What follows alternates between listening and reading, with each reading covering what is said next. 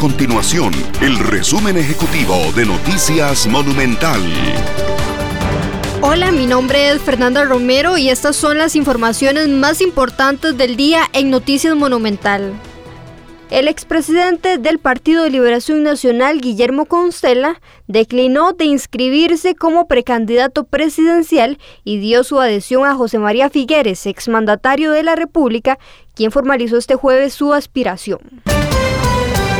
La Unión Médica Nacional envió un documento al presidente de la República, Carlos Alvarado, y al ministro de Salud, Daniel Salas, para solicitarles medidas urgentes de contención para enfrentar la tercera ola de coronavirus. Estas y otras informaciones usted las puede encontrar en nuestro sitio web www.monumental.co.cr. Nuestro compromiso es mantener a Costa Rica informada. Esto fue el resumen ejecutivo de Noticias Monumental.